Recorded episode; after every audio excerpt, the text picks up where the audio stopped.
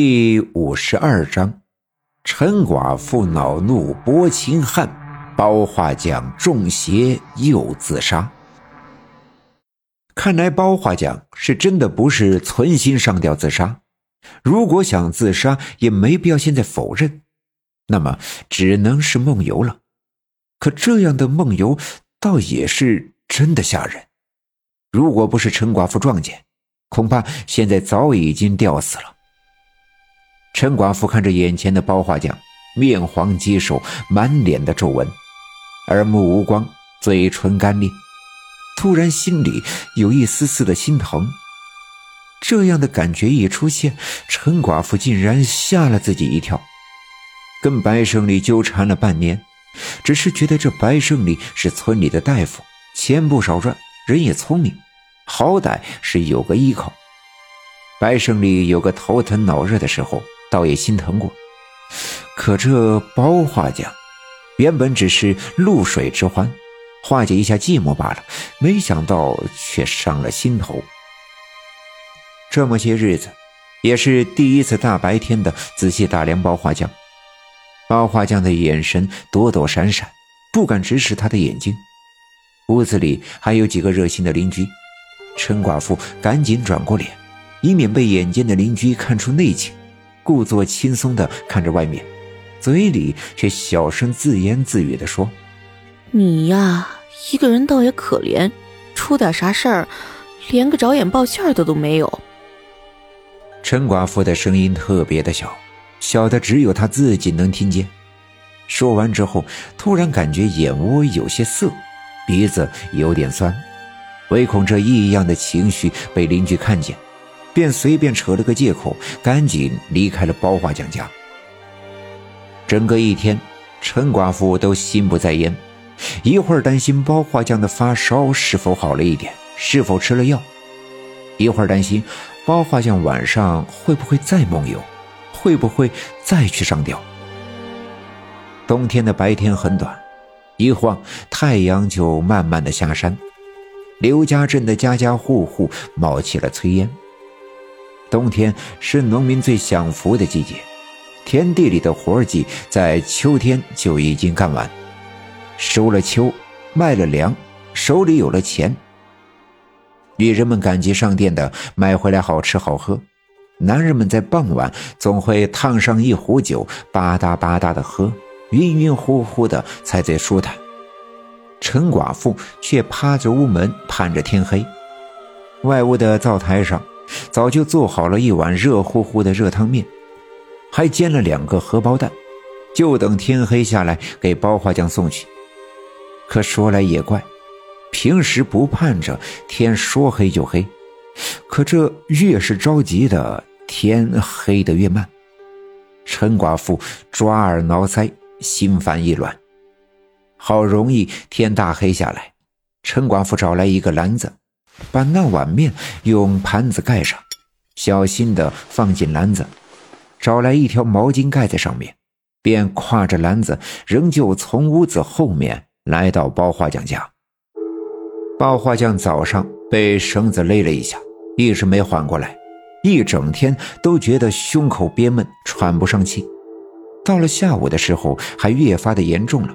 晚饭也懒得做，索性直接钻进被窝，睡倒是睡不着，也只好闭目养神。可眼睛一闭，脑子里却也都是那天陈寡妇被大黑狗咬伤后，两人不知道怎么就一起滚到了炕上。包画匠五十多岁，光棍了这么多年，要说没心思再找个女人，那是扯淡。但他性格内向。家里条件又不好，这事儿也就只能想想，可却怎么也没想到，那天稀里糊涂的发生的那事儿，这让包画匠一想就脸红，可心里却特别的痒痒。正在迷迷糊糊的，突然听见有人敲门，包画匠点着电灯，趴在窗子往外看，朦朦胧胧的看得出来，外面敲门的是个女人。打开屋门，果然是陈寡妇。陈寡妇把那碗热热乎乎的面从篮子上拿出来，放在炕上的方桌上。吃吧，趁热，出点汗啊，明天就好了。哎呦，大妹子，你这，你这我多不好意思呀。包画匠满脸通红，说不清楚到底是因为发烧还是因为害臊。你说你啊，装什么装啊？这儿也没有外人。陈寡妇对包画匠的胆小内向心知肚明，所以只好自己主动大方一点才好。不过这么一说，包画匠更是臊得满脸通红，说不出话来。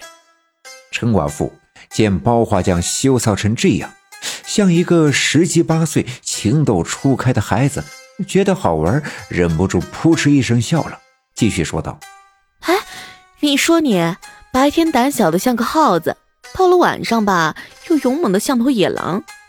这几天夜里，你把人家折腾成什么样，你自己不知道啊？现在在这儿装害羞个什么劲儿啊？包画匠刚找来一双筷子，挑起面条吹了吹，往嘴里塞。听陈寡妇这么一说，抬头说道：“啊，这两天晚上，嗯，哪有这么回事我我这两天晚上……”一直在感冒发烧的，也也没没干啥呀。陈寡妇本想逗逗包画匠，可听包画匠这话里话外是不想承认这两天晚上的事，便气不打一处来。这屋里就咱俩，天也黑了，也没外人，你怂个什么呀怂？我也没说要你咋的呀，你咋还穿了裤子就不认账了呢？包画匠见陈寡妇话里带气儿，不敢再多说，低头吃面。可这陈寡妇眼里不揉沙子，一把抓住包画匠拿着筷子的手，说道：“哎，你给我说明白，到底承认不承认啊？我虽然是个寡妇，跟你睡了几个晚上，但也不是是个男人就要的浪货，还不是看你老实本分，人又可靠。嗨，你这算啥呀？占了便宜就翻脸不认人？你个假正经的老流氓！”陈寡妇越说越生气。包画匠却一脸雾水，不管陈寡妇说啥，包画匠都能忍受。可最后一句“老流氓”却让包画匠生了气。这这叫啥话呀？那天不是你那啥我，我们俩也不能那样呀。我这两天心里还一直不得劲儿，寻思着跟你赔个不是啥的。你看，你咋就骂人了呢？这是你上赶的。咋还我成了流氓了？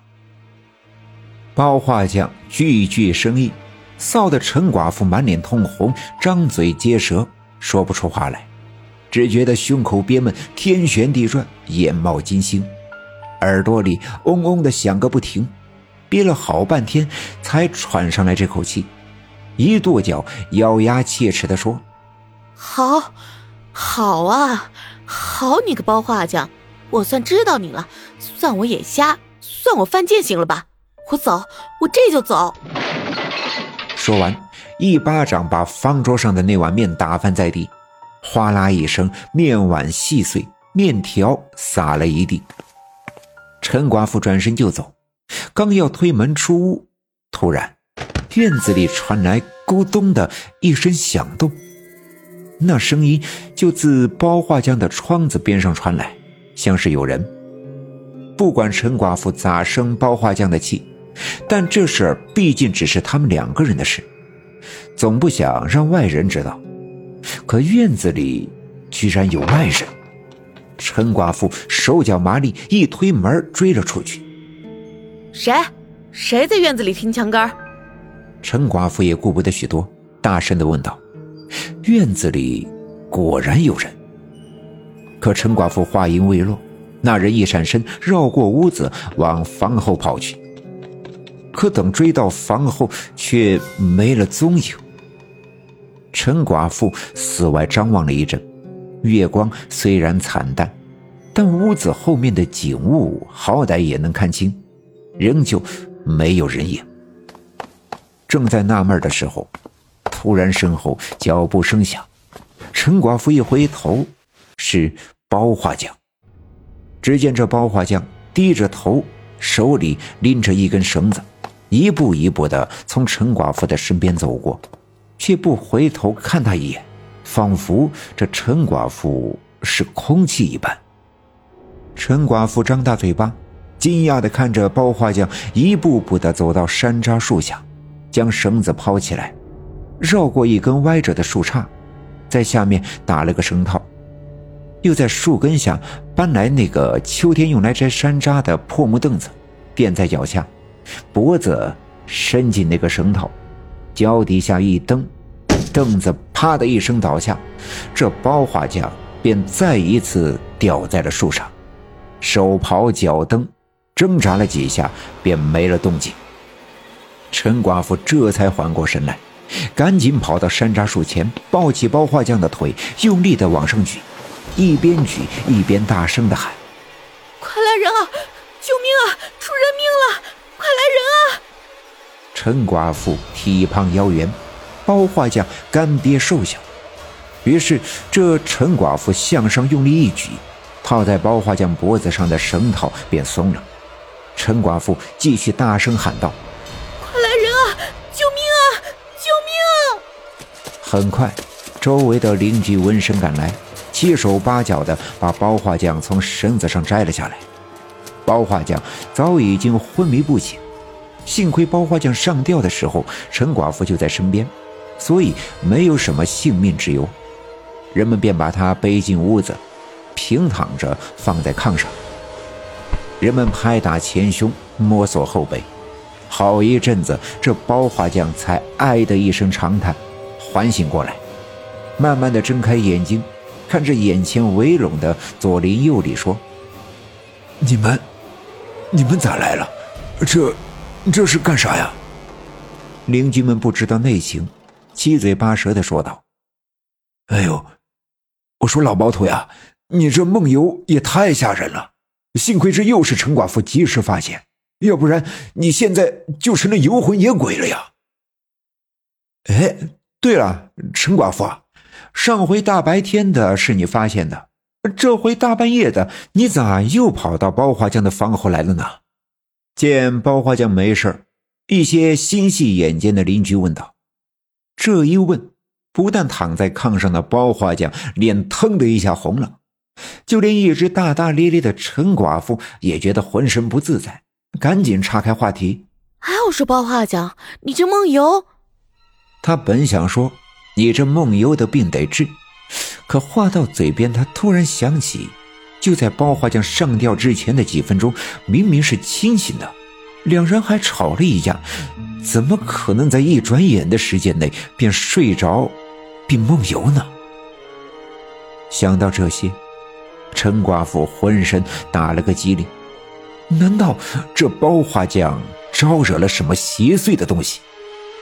越是这么想，便越觉得恐怖，因为他记得，在他们吵架的时候，明明听见了窗根下有动静，追出去后发现了个人影。但却一转眼就不见了。难道这些跟包画匠上吊有什么关联？本集已经播讲完毕，感谢您的收听。欲知后事如何，且听下回分解。